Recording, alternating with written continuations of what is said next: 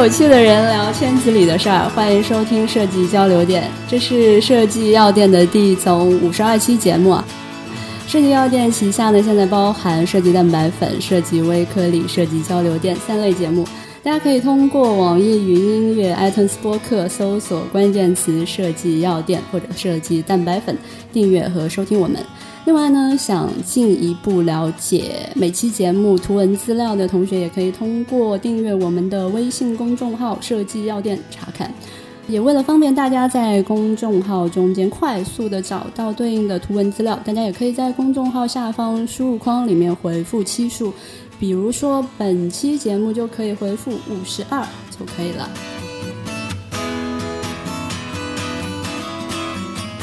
这是我们五一假期回来的第一周啊！早上呢，我跟高丽翻阅公众号后台的时候，听到很多听众的留言啊，然后里面呢也有不少比较优质的建议和评论。不过有点遗憾的是，大家看不到各自留言的部分，而且超过两天的没有查阅的留言呢，公众号后台我们就不能回复了。对我感觉这个可能会有点偏离我们一开始建立这个留言板块或者说交流板块的一个初衷吧，因为大家不能够分享。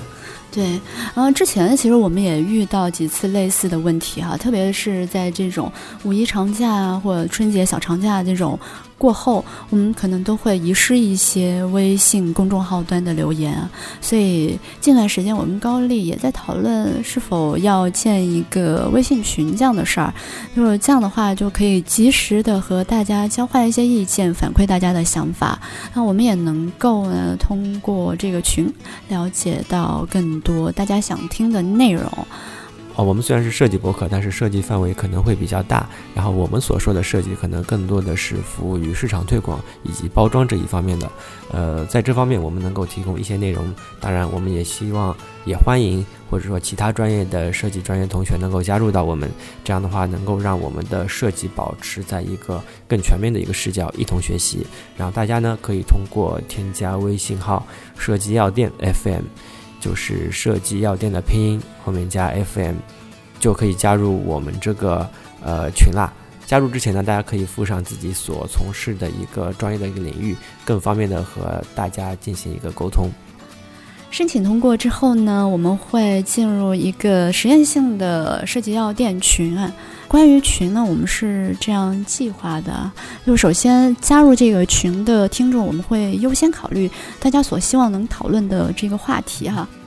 呃，第二部分呢，我们会想把我们的节目再丰富一下，因为以前都是我们跟大家说，现在我们其实是想呃加入更多大家的声音和大家的想法，呃，所以我们准备在计划做一个一起播的一个节目。然后在每一期交流电或者蛋白粉节目之前，我们会先把一个话题放出来，然后大家呢就可以通过呃微信或者说通过这个群里面去给我们用特定的方式进行留言。呃，稍后我们会把这个具体参与方式放在我们的微信公众号的细则里面。然后这样的话，我们就能够把大家一些优质的内容和声音，以听众反馈的形式剪辑到节目里面，让它成为节目的一个部分。然后这就是关于我们呃第二部分。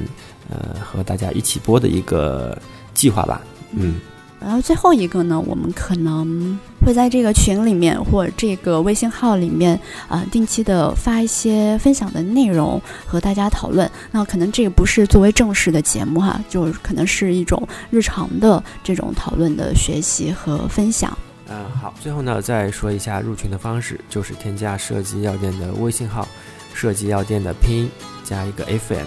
设计药店 FM，然后就可以进来了。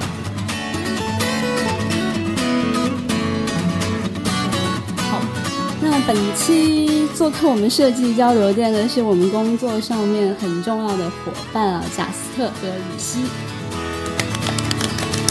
给自己鼓掌，有一种国王的演讲的感觉，好紧张。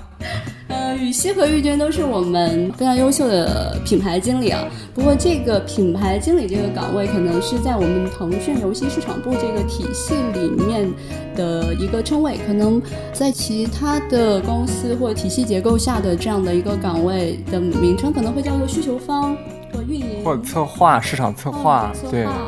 然后或者对于一些那个外包的供应商，他会叫甲方爸爸。都 然后玉军也是早期有参加过我们，感觉是很遥远的时候了。大家好，你们还记得我吗？我觉得粉丝都已经换掉一批了。我记得还是那个第七期还是第啊第九期是吧？然后我们现在已经是第五十二期了。哦哦，好厉害，好厉害，非常长寿的节目。我好想嘲笑你们年纪好大呀。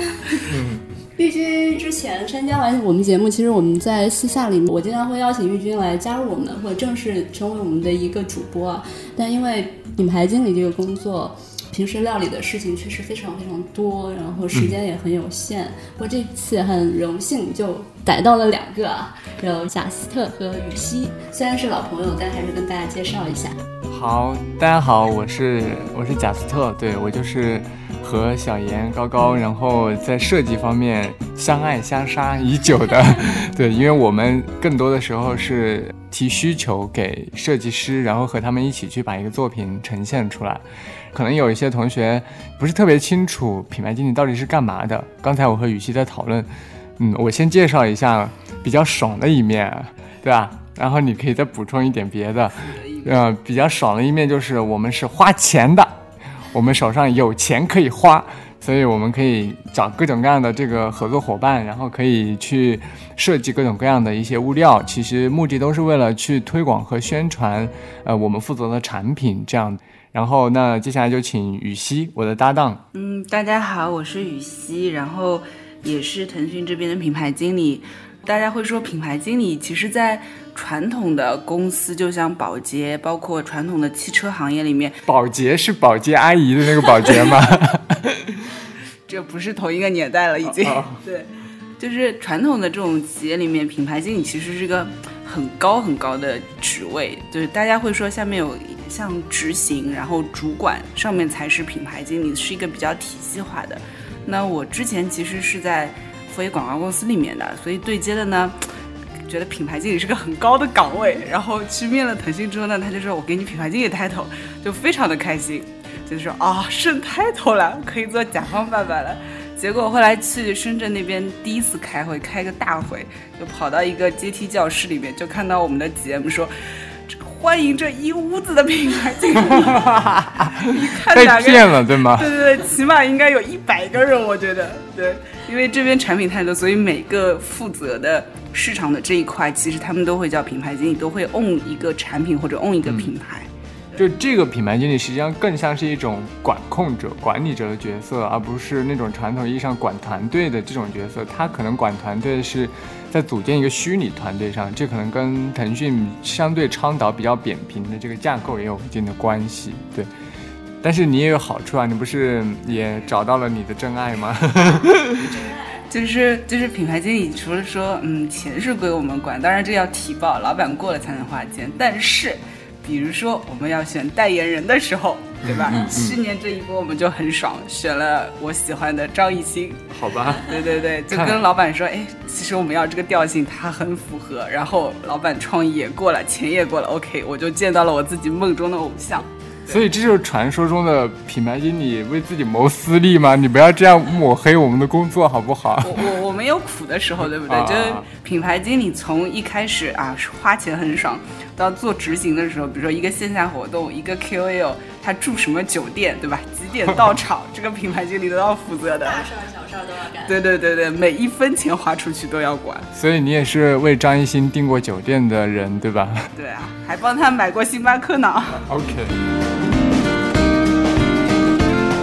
我们说起设计师和品牌经理啊，其实我们离不开这个咱们沟通这样的一件事情啊。对。因为网络上其实也流传了很多这两个角色相爱相杀的段子，嗯，也都是因为沟通中间不够顺畅，或者有一些误解，没有及时的同步啊。所以我们今天也在说沟通这个事情哈。我第一次看到玉军和雨熙的时候，我就感觉就是他们。那个电话是接不停的，然后跟雨熙其实出去旅游过一次，他在旅游的过程中间也是各种工作来一个电话，然后这边你他还可以弄那个双角色切换，还可以还可以看视频电影，然后这边呢工作接入，然后这边还看看风景，拍个照，在我们心中就是那个多线程工作，对对对。然后对我们设计师来说，我们更多的可能只是面对自己的作品，可能更加单线程一点。所以，其实品牌经理跟设计师有点像不同的两个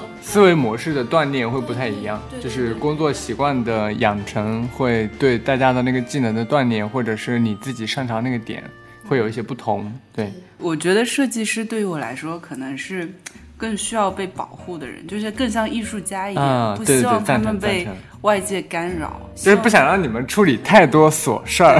然后避免你们的这个创造力被扼杀。对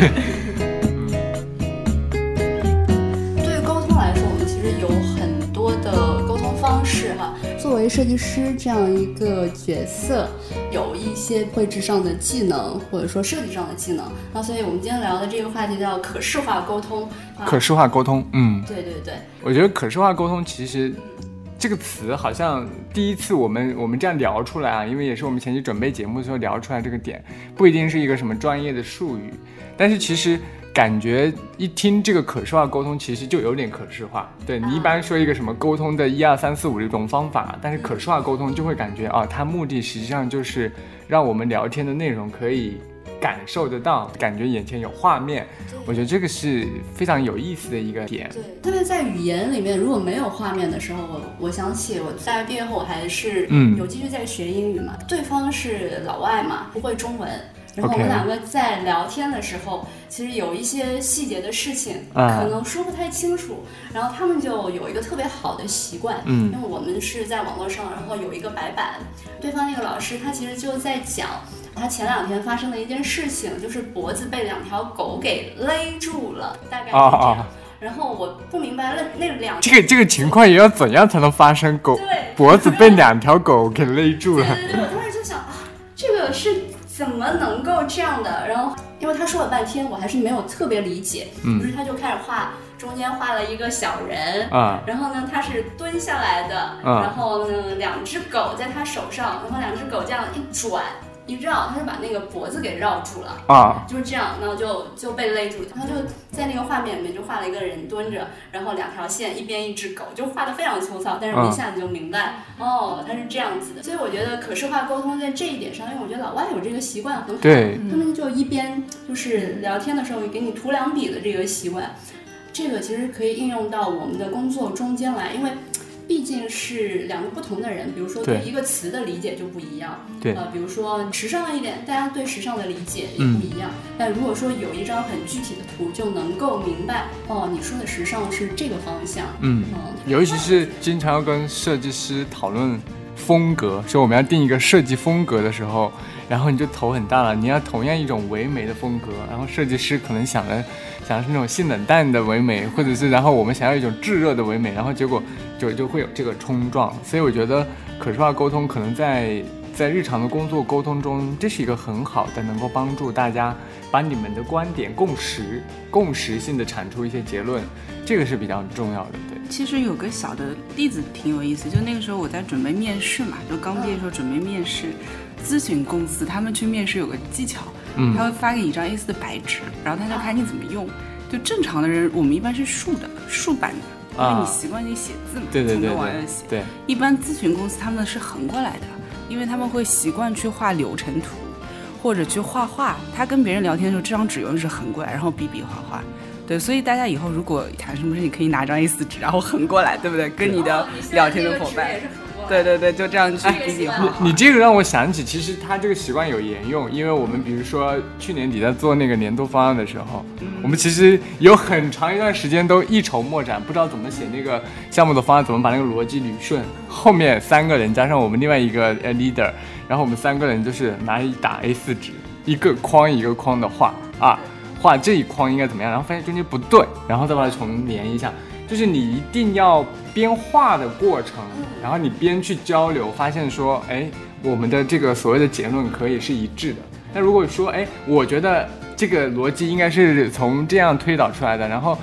其实你感受不明确，就大家空口白话很开心。对对对。落笔的时候，然后落笔的时候写不出来，写不出来，说这个不顺不顺不顺，然后一定是要把它画出来。所以我觉得你刚刚说的那个点，老外喜欢开会的时候或者交流的时候喜欢画一些东西。我觉得其实咱们开会的时候也是，至少在腾讯，如果那个会议室里面没有一个黑板，我会觉得很焦虑，这个会议的效率可能就会大打折扣。这样子，对。之前好像高丽。还介绍我去听一堂课，是叫做什么思维导图。后来我还买了那个书，虽然没有看，但是我大概知道。虽然没有看，就是有个思维导图，你们记不记得？嗯，有黄颜色的一本书。具象化黄颜色的一本书，你想想看啊！对对对，这至少就会有个画面，想你那个桌子里面那些书。然后你说那个思维导图，其实我想到有一个就是。他讲那个金字塔的原理啊，这不是讲那个逻辑思维的金字塔的课程，我是有意思。对，金字塔原理，然后讲思维导图就比较抽象，金字塔反正就对，这其实就是一个可视化的一个点。所以很多命名一个模型的时候，都会讲说我是，哎，你们不是有个什么螺旋式上升的模型，或者是什么金字塔？那这样你知道是一个什么样的一个样子？就日常沟通中，其实用到的还蛮多的。对，大家还记得，就是看那个福尔摩斯或者美剧那种推理杀人剧当中，他都会有块板，上面好多个那个圆的钉子。然后把什么跟什么用线啪一连，然后外国人可能就觉得，哎，这两个线在一起，这两个东西就是有交集，要去研究一下。就像那个雨欣说的，就是把这个东西哈，你给它连在一块儿之后，你就可以在脑子里面去放下一部分不确定的东西，然后把那个其他进程腾出来去对对对，注意力关注到那个。对对对对，其实就会觉得说，可视化的沟通应该是可以上升为你自己的一种思维习惯。比方说，我最近会觉得自己记忆力不行了，就记忆力很容易，我我也是很容易下降，习惯性带一个笔记本，带个笔记本或者至少那个什么有道云笔记柜随时备着。然后它有一个很大的这个好处，比方说我跟你沟通一个事情，不一定每次都是那么愉快的，或者我跟我的项目对接去沟通事情，然后呢就可能会出现说，呃 A 和 B 的认知不一样。那么我在跟他沟通那个事情的时候，一旦达成了结论，我就一定会敲字，用企业微信或者微信就就敲给他啊，这个就是结论，结论，结论。可能你有一次不敲，可能就会变成下一次说你当时是这么说的，然后我说我不是那么说的，我说我是我是那样说的，然后他说那下次我一定要给你聊天记录存证，这个其实可能就是一个很重要的一个证据，因为人的记忆啊是不稳定的，它是不稳定的，然后。呃，当你的立场发生变化的时候，比如说他来问责你的时候，他就会把他那个记忆不稳定的部分去掉，然后变成说啊，我就坚定的认为你是错的。对，所以这其实会对沟通效率来说，大家可能不是为了说去把责任甩锅给你，但是我们不能过于相信自己的记忆或者相信自己的大脑。所以我觉得，如果当你把你的思维训练成一个可视化思维，你边聊天的时候，就像你们可能也会边画边记。然后这个时候其实是一个很好的稳固住我们共同对好的那个结论的一个过程，对。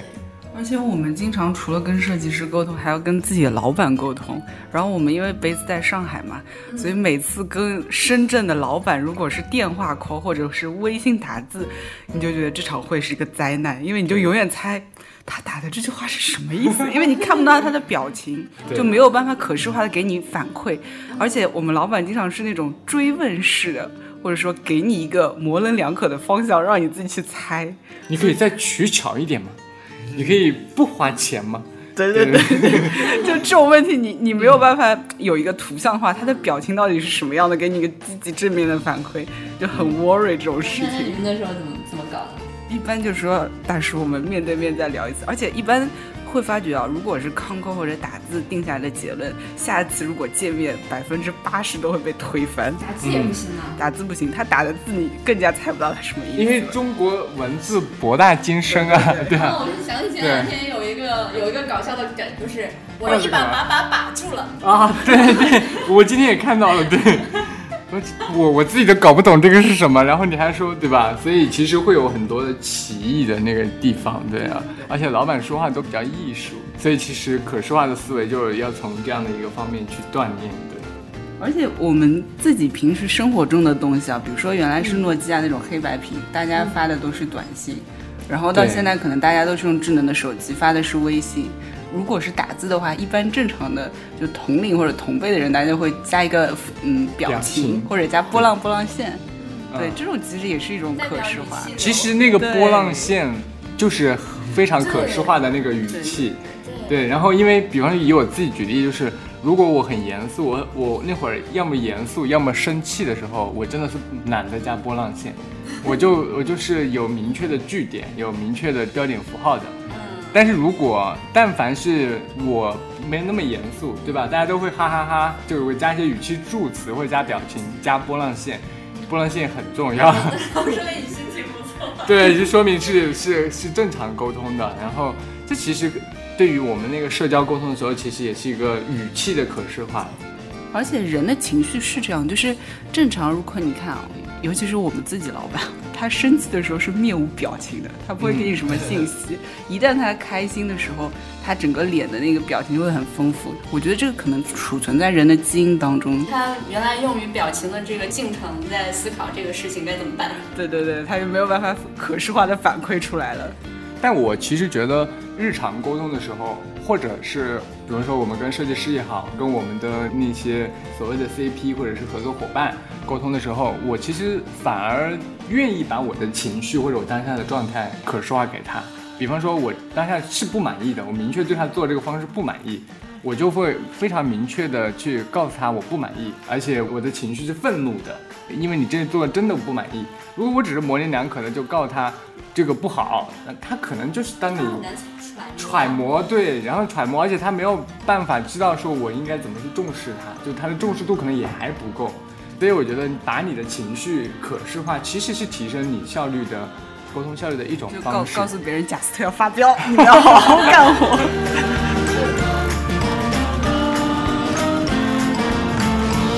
然后其实我我想到就是咱们刚才聊的那些点哈、就是关于可视化这个点，其实它解决了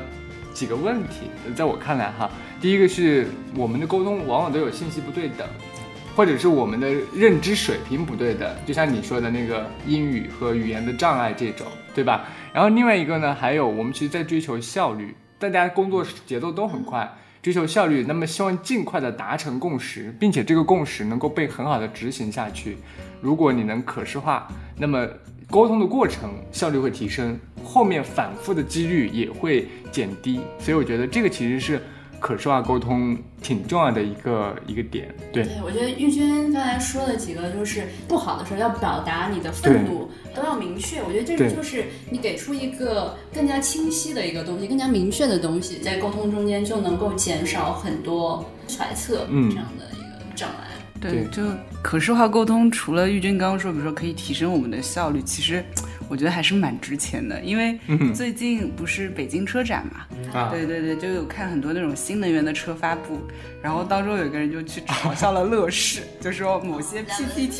造车，对对对，PPT 造车到现在还是个 PPT，嗯。但是你想 PPT 造成，至少人家拿到了投资人的钱，对不对？包括我们其实也是，比如说写各种方案，就是跟老板要钱嘛，嗯然后那个时候，我记得我刚来腾讯的时候，我 leader 就一直跟我说，他说你写大的方案，你要把那种 TV 啊或者视频的 demo 做出来。嗯，我就觉得为什么我们要花这么多时间去做一个 PPT 呢？对，然后后面发来，哎，还是蛮有效的，因为老板看到之后他就很直观，你向上提报，他就会很直观的批这一笔钱，包括现在很多那种创业风投，所以。还有这种发布会也是的，大家会有很多这种计划啊，嗯所以在视频啊、PPT 方面的呈现就还蛮有用的，我觉得。对，因为其实我觉得这个是一个很好的一个例子啊，就是对于决策者来说，我们的可视化沟通其实是尊重他的时间，对吧？他可能一天要决策十个大大小小的事情，而且每一个都是几千万或者是更高的一个价值，那么只有三十分钟或者只有二十分钟时间给你。然后你去给他做提案的时候，一直讲文言文一样，他根本不知道你要干嘛。就像就像你本来用逻辑想的很好，如果你不可视化沟通，他其实还是不是那么确切的知道你要干嘛，但他又没有更多的时间和你做探讨。所以为什么大家去做发布会，或者是做这种年度方案的这种筹备的时候，一定要让你的内容足够可视化。其实就是要确保我说的东西，我呈现的东西，老板没有理解错。嗯，大家的印象是同一频道。对的，是同一频道的。这个时候他的决策不会因为你的这个认知不对等而发生的偏差。对，其实也是更好的帮助他去做决策。这也是给我们自己争取更多的机会，就是我们可以在更短的时间内，能够达到更全面的信息量给到老板。对对对。然后我觉得，其实因为我们今年做那个 UP 发布会，前一天是做峰会，就是一些文创大咖的峰会交流，然后他们其实，呃，演讲的方式就有点像 TED 演讲的那种模式。然后泰总演讲给我的一个最大的一个感受是，其实他是非常尊重每一个观众的时间的。他在二十分钟、三十分钟之内，就要用最可能的可视化的表达的方式，让你们理解清楚他说的那个点。这里面其实蕴藏着他既能把一个事情说得好，然后又能说得准确。所以这其实是我觉得就是可视化的呈现里面很重要的。你往往没见到一个。一个 TED 演讲的嘉宾是从头讲到尾，就我记得有一个有一个演讲，可能有一点点不知道算不算污啊？可以，如果太污就可以剪掉。他是在讲就是关于性高潮的十个特别的点，然后他讲到的是说这个母猪啊，它的这个性高潮是是比较特别的，然后呃这个饲养员需要去去帮助它这样子。然后他说说的当然已经就很有画面感了，但他真的带了一个很短的 video，这是一个科学研究，对，然后你就看到说哦，非常清楚知道其实猪有它的不同的一个需求，对，然后我就觉得说这个这个点就给我印象很深刻，就是你说到一件事情，如果你有一个接的例子一个图，现在我们都喜欢看多媒体的东西，那其实你会完全立刻就 get 到，就是我们这样说 get 到这个点。我之前看那个 TED 演讲也是有一些好的 PPT 哈，它其实还特别简单，它就是一段很核心的一个观点，配上一张，它可能就是随手拍的一张图。对对对。之前那个谁，何志森，对啊，志森讲城市跟踪的，然后他的几张图都非常日常的图，街边的路边的大叔大妈，然后或者家里的那个花圃菜园，就是一张照片，但他把。这么日常的图，不上流的图，对，但是他把他整个设计的核心表达的非常清楚，对，就他把他的工作表达的非常清楚，对对对，嗯，那种图他没有经过那么多修饰，但是会非常真实。而他，他要表达的可能就是设计的真实那种力量。对，他把他想说的那个核心点是一个城市跟踪者，他把城市的这个现状啊什么的，就是通过这个简单的文字和这种最高效的图片，嗯，把他的整个核心说明白了，我觉得特别好。主要其实设计师你们的那个因为工作的习惯，我觉得你们是特别注重可视化沟通的。就比方说，我跟你们开会的时候，往往都会有一个灵魂画手的这个阶段。对，你们其实平常你们会会有意做这种训练吗？呃，做的比较少，就我们画，就是我们说的跟其实跟大家其实表达的也有点像了。就是我就是说我我自己哈，就是其实也是就像那个呃贾斯特说的那个就灵魂了，就把这个事情这个东西在哪个位置表达清楚。就我之前看到那个。不知道大家几年前有没有看过那个姜文的《让子弹飞一会儿》的那个分镜，就那个帖子很好玩。他前面先说了那个张艺谋导演他的分镜非常就是画的非常精致，对对对，恨不得像个动画片一样。对对对，徐克就完全就直接可以，你把几个分镜加起来就是一个动画片啊，就就是一个对非常精美，对对。然后姜文的那个就出来就是几个几个火柴人，然后边上写着。坐下和微笑，然后我觉得，但是他那个片子确实拍的。姜文那个是他自己画的，是吗？对，徐克那个也是他自己画的。就也就是说，如果能够通过一个简单的形式。把这个脑子里面想要表达的东西表达出来，我觉得这个框架就是 OK 的了，这个就能够完成一个沟通。然后其他之后的是一些锦上添花的东西。嗯，我想起那个一个很日常的事情，跟这个大导演完全差距很远。就比方说，如果你要跟一个分不清东南西北的人讲清楚一个地方、一个饭店的时候，然后我是放弃说跟你讲左转右转那些事情，最近刚刚去过北京，对东南西北完全分不清，然后我就直接去到那个地方的时候拍个照，然后微信不是现在可以编辑了吗？直接一个箭头，那这样走，这样上去，然后。这样百试不爽，一定不会出错。如果再出错，只能说他的智商有问题。街景上拍个照，对吧？然后从这儿走，对对对，或者我先到那个地方的时候，我知道他可能会分不清怎么走，我就说拍好照。标杆性建筑这样对对对对对。然后如果你要跟他说到达什么之路之后往东往西，一定错，百分之百错。对对对对，这个开车像我也是分不清东南西北。对，开车特别明显，就是已经把所有的人类尊严交给了百度地图，然后必须看着屏幕开车，否则只听语音我都不能开。所以其实一些产品的那个改进啊，它真的也变得越来越可视化。比方说现在的这个地图的产品，实际上它的那个街景已经非常同步了。如果你跟随它那个模式，它到路口都会有放大的实景图。对，然后基本上就提升了很多。包括我觉得我们在做跟用户沟通的一些作品、一些设计作品的时候，其实你已经是一个可视化的一个平面或者一个图了。但是如果你的你注更注重可视化思维，就你让你希望让用户看到的那个部分，那就直接让他看到，然后你用你的设计的这个这个取巧的方式牵引他的视线。实际上，我觉得也是一个可视化的引导，对比你说，哎，我只把东西呈现在上面，这可能也是一个很大的提升，对。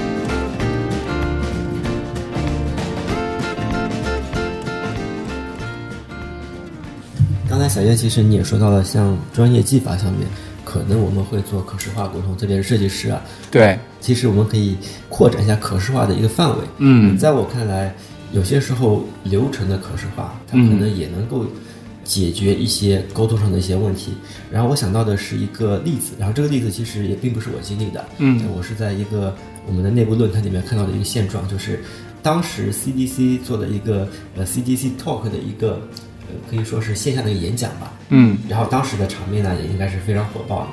最终在做公众号那个文章输出的时候，你会发现，哎，这个照片怎么拍的没有当时那么就是那么热烈，然后感觉像是自己在会议室里面做了一个小的啊，对，就就那种感觉，就是对。开着灯，然后后面是个投影 PPT，然后那个 PPT 呢又是就是被这个灯光一打扰之后啊，不是很高级。对，然后你的构图也没有那么把后面那些很多的观众能够呈现出来，嗯，就要反思嘛，对吧？到底是什么问题导致了这个问题的产生呢？你说是那个设计师啊，不是那个摄影师有问题吗？我我们公司内部设计师显然拍照这种专业技法肯定不是问题，嗯对啊，很多情况下可能是，比如说他不知道要拍是这样子一种感觉一个东西 OK 他可能接到的只是，嗯，我今天给你个布置个任务对，然后你顺便帮我们就是把这个呃，反正公司自己的嘛，就是也不是也没有一种策划搭建团队去帮他们做一个摄影部分，嗯。然后你坚持把这个摄影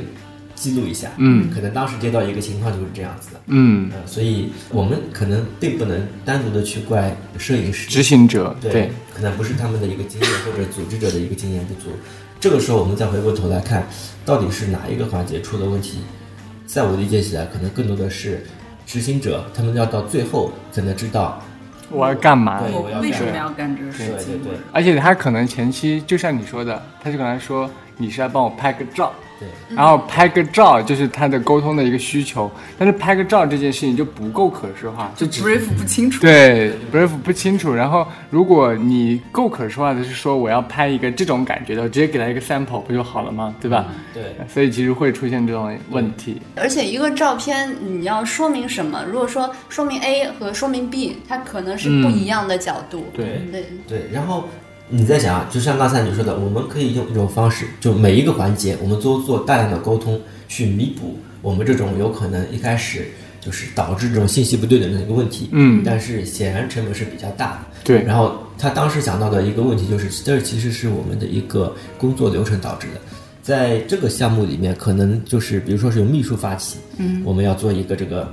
演讲，秘书要做的其实是比较全局的，他可能要从一开始的议题收集，然后包括这个演讲的一个包装，然后与会者的一些管理，然后到后面的摄影安排，这个就是摄影师出来了，然后后面的一个场地后台，然后到最后的一个公众号的一个传播，秘书可能是知道这个流程，但是他分发下去的时候，可能就是很多垂直的一个部门，组织起来加加加加加加，最后输出的一个这个就结果 call 背 maybe 后面就有点走样，或者是信息没有传达对，到这。其实是流程导致的这种成本上的很大的一个增加。嗯。然后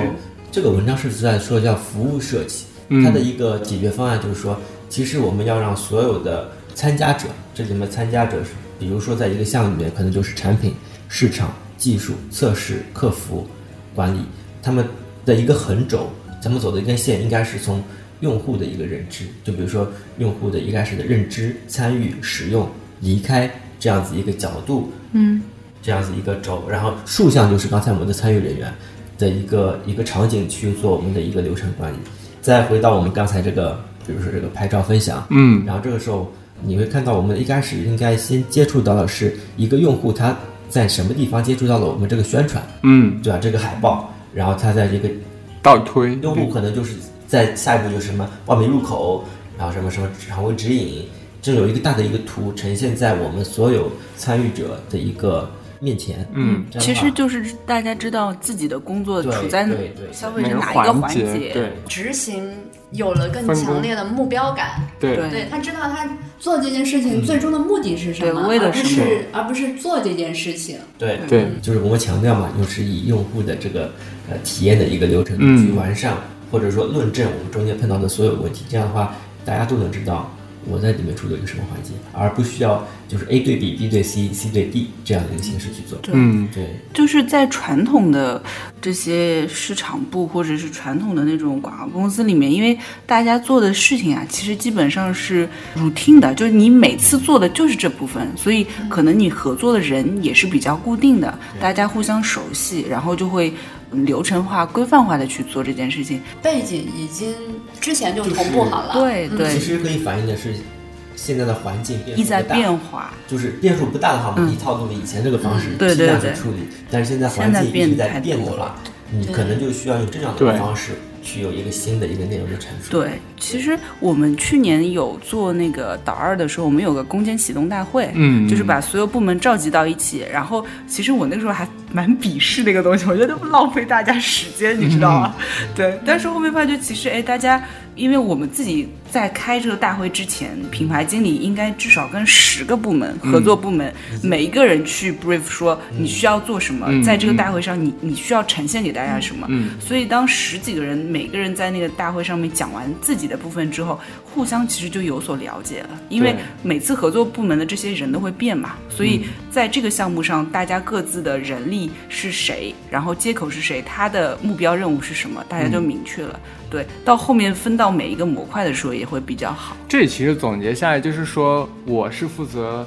A 模块或者媒介模块，那么你是负责别的模块，我们可能处于一个呃上下游的一个关系，或者是一个交错的一个关系。但如果我们没有进行一个交流的时候，我是没有一个可视的感知到我在这个整体里面扮演一个什么样的位置那我怎么能够做得更好？其实我就少了一些指引，对我就少一些信息量，然后我就变得说我自己像一个苍蝇一样，我在就埋头苦干，干自己这这一趴的事儿。对，所以我觉得这个其实挺好，就是一个可视化的沟通也好，可视化思维对于我们工作去放眼这个视野，对有个更好的提升。宏观。的地图。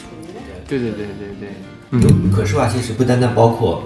沟通、视觉，嗯，对。其实很多东西都可以用可视化的方式去对，去执行。嗯，嗯，它解决的其实最终就还是一个解决我们的沟通沟通效率。对沟通效率，对，然后精准，对对，这样的嗯。一个问题。对，